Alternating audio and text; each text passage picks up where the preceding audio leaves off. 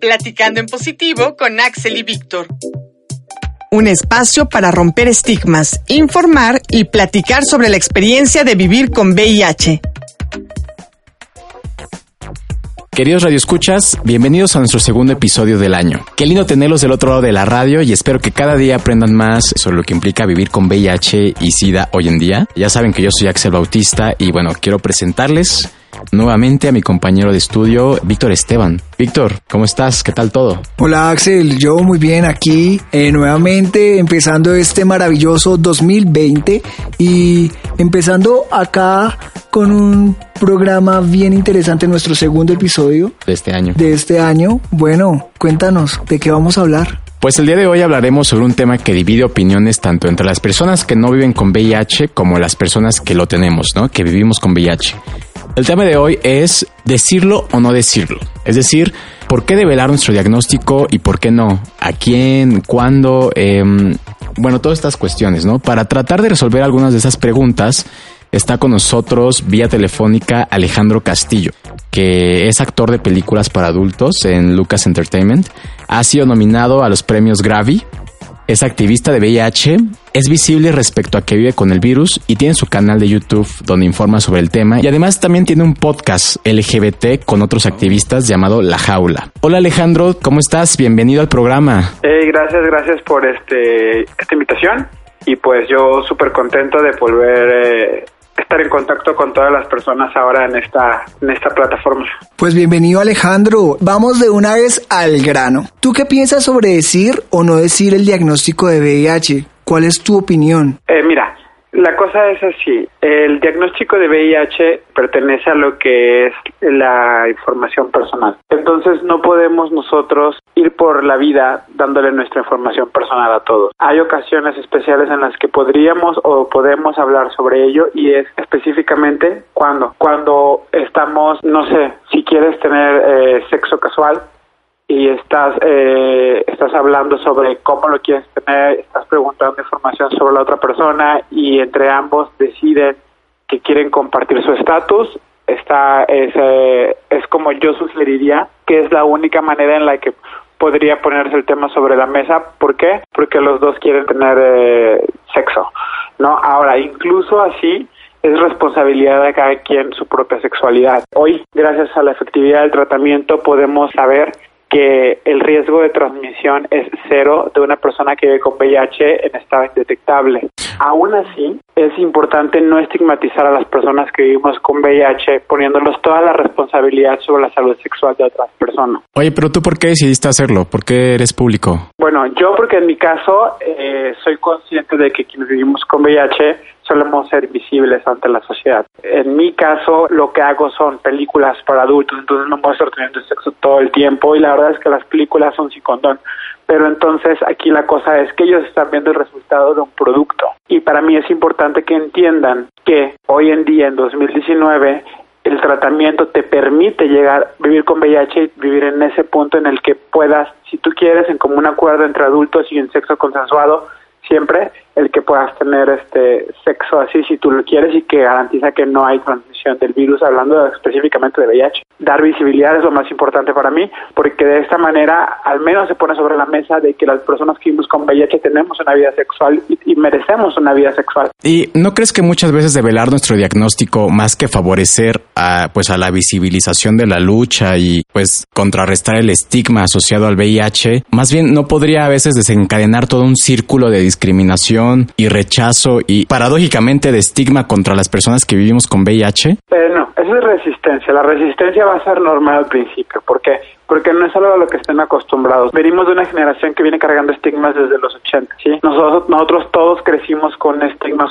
si, si pertenecemos a la diversidad sexual, a que en algún momento vamos a tener VIH o que vamos a morir de SIDA. Y son cosas que tienen que ir cambiando con el tiempo. El dar visibilidad y el mostrarnos como somos, llevando una vida normal, porque el tratamiento nos lo permite, pone sobre la mesa dar la visibilidad y que todos empiecen a entender de que, aunque no lo sepan, Hay más personas de las que creen viviendo con VIH, nada más que no lo dicen porque hay muchos comentarios xerófobos y de desinformación e ignorancia alrededor de nosotros. La sociedad así es. Entonces, al contrario, yo no digo que todos lo digan, yo lo digo porque el que yo lo diga siendo una figura pública sirve a que otros también vean que sí se puede estar bien, tener una vida larga, sana y feliz viviendo con VIH y están en tratamiento. Eh, nos gustaría que nos contaras o que nos dijeras cómo afrontar la discriminación después de que se ha dicho el diagnóstico. Cómo, digamos, una persona puede superar esa mala situación, cómo hacer para que después de haberlo dicho no se encierre y tenga miedo de volverlo a decir si recibe discriminación.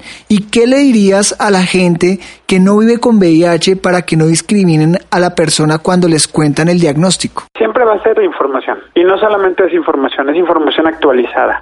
Desgraciadamente el Internet está lleno de información que se junta, que hay mucha paja, que hay mucha información vieja. Entonces, la cosa que pasa con el VIH, que es con a diferencia de todos los demás padecimientos o enfermedades, es que el VIH no puedes nada más lo que aprendiste hace 10 años, hace 5 años. Necesitas tener información actualizada, al menos de los últimos dos años. Entonces, si tú tienes información desde 2018 o desde 2019 respecto al VIH, sobre la efectividad del tratamiento, sobre el indetectable, es igual de transmisible, son tus herramientas para la hora de que tú les dices si quieres hablar sobre tu estatus, decirles a los demás, oye, pero yo estoy bien porque yo no puedo transmitir el virus, porque el virus lo tengo suprimido, porque si quiero puedo tener hijos, porque soy candidato a hacerme cirugías, porque, porque el, el, tratamiento me da más beneficios que, que males. Entonces, si tú basas toda tu narrativa y te vas al lado de los beneficios de vivir con VIH y estar en tratamiento, créeme que no va a haber una resistencia tan cerrada en un círculo de negación como suelen tener las personas que no conocen sobre el virus. ¿Cómo afrontar el que el que te discriminen? Bueno, los xerofobos existen. Existen las personas que son buenas, que son malas, que son ignorantes y que van a hacer cosas para herirte y que van a hablar siempre desde el miedo. Aquí lo importante es que las pruebas científicas las tienes tú y no llevarnos nunca el discurso hacia la religión,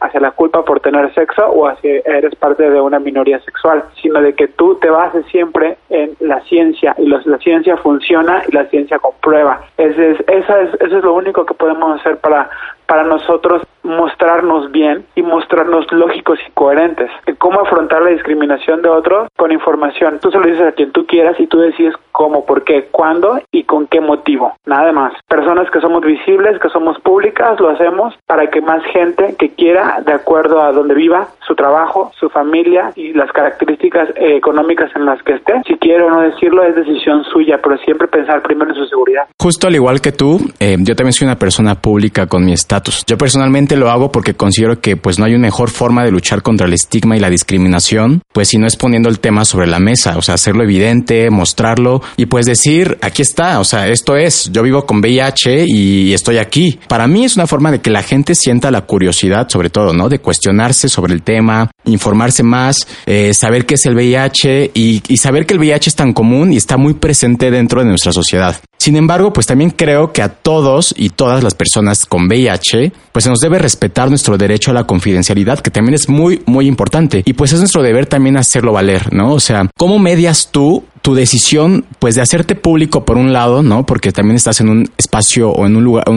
o en un campo mediático donde tú puedes hacerlo y tienes también ese privilegio y al mismo tiempo defender el derecho a la confidencialidad que tenemos todos, porque pues como tú mencionabas y hemos mencionado, al menos la sociedad mexicana en la que vivimos es una sociedad bastante arraigada en valores muy religiosos, muy controvertidos, que es que oponen una resistencia muy muy fuerte a lo que estamos haciendo. Mostrándome lógico que lo que estoy compartiendo tenga sentido y que tenga bases científicas y que pueda ser comprobable. Lo que yo estoy haciendo siendo visible no es eh, un invento mío. Se puede comprobar que busquen los estudios Partner 1 y 2 y que vean cuántas prácticas tuvieron que hacerse por cuántos años para llegar al punto en el que se encontrara en el que científicamente el riesgo de transmisión es cero. Siempre va a haber alguien que venga y que se escude y que hable desde el miedo y que diga que a lo mejor personas como que se públicamente soy muy sexual, que yo quiero que todos tengan VIH porque yo lo tengo y en realidad la vida no funciona así y en realidad quienes vivimos con VIH no queremos que otras personas tengan VIH. Ya sabemos cómo fue el proceso de aceptación, de entendimiento, de adherencia al tratamiento y de alcanzar la indetectabilidad para poder estar bien, porque todos somos humanos. Entonces, la manera en la que yo plantearía esto es, si no viven con VIH, entiendan que el VIH, la relación que tienes con el VIH empieza cuando no lo tienes. La industria pornográfica es una industria muy fuerte a nivel mundial que genera odios y amores. Por una parte odios porque los más conservadores y puritanos no la admiten, mientras que para otros es una forma de encontrar otras formas de placer. Tú, como activista de VIH y siendo públicamente un actor porno, ¿cómo ha sido tu experiencia, digamos, en este medio, no? Que te han rechazado, no te han rechazado, digamos, no sé si productoras se han puesto en contra o a favor, eh, tus seguidores. ¿Qué piensas sobre eso? ¿Cómo te ha ido dentro de la industria? Pareciera que en realidad dentro del porno pues todos deberían estar informados, pero es lo mismo, porque hay gente que está informada y hay gente que no está informada en todas partes. Siempre hay xerófobos dentro y fuera y en todas las instituciones y en todas las profesiones. Obviamente, por el por el, la cantidad de información sobre PrEP, sobre PEP, sobre el tratamiento como prevención. En el porno hay mucha menos eh, productoras que, por ejemplo, no contratan personas que viven con VIH, que son la verdad es que son mínimas. Respecto a los compañeros, también hay compañeros que deciden no grabar contigo incluso aunque ellos estén en PrEP, lo cual no tiene sentido, entonces no estés en PrEP. Y menos si, si, si yo soy detectable, por ejemplo. Pero ella también tienes tú que ir viendo con quién sí, con quién no y cómo eliges tus batallas, porque tampoco no puedes irte peleando con todos. A final de cuentas, tu vida no debería de girar en torno al virus. Tal vez personas como yo o como ustedes tratamos de que sea así porque damos visibilidad y hacemos que esto sea de una manera eh, un círculo virtuoso para todos. Pero la, pero quien vive con VIH y no pertenece a una a cierta eh, a cierto eh, rubro de, de información o de redes sociales que tengan tan tal alcance, pues debería darle simplemente el lugar que merece al virus para que pueda seguir con su vida normal. Ya tenemos el tiempo muy encima, entonces ya tenemos que ir cerrando este programa. Muchísimas gracias por haber estado con nosotros a la distancia. ¿Quieres dar un mensaje de despedida? ¿Tus redes sociales? ¿Cómo te podemos encontrar? Tengo un Twitter solamente que tiene información sobre VIH, es Alejandro-VIH.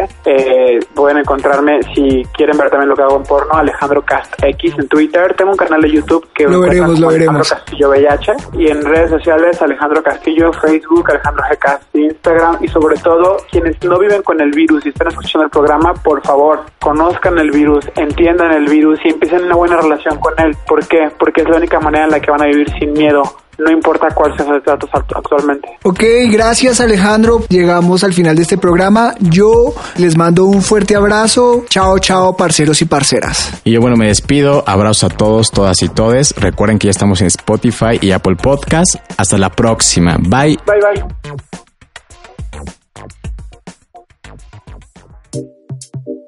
Te esperamos en la siguiente emisión, Platicando en Positivo con Axel y Víctor.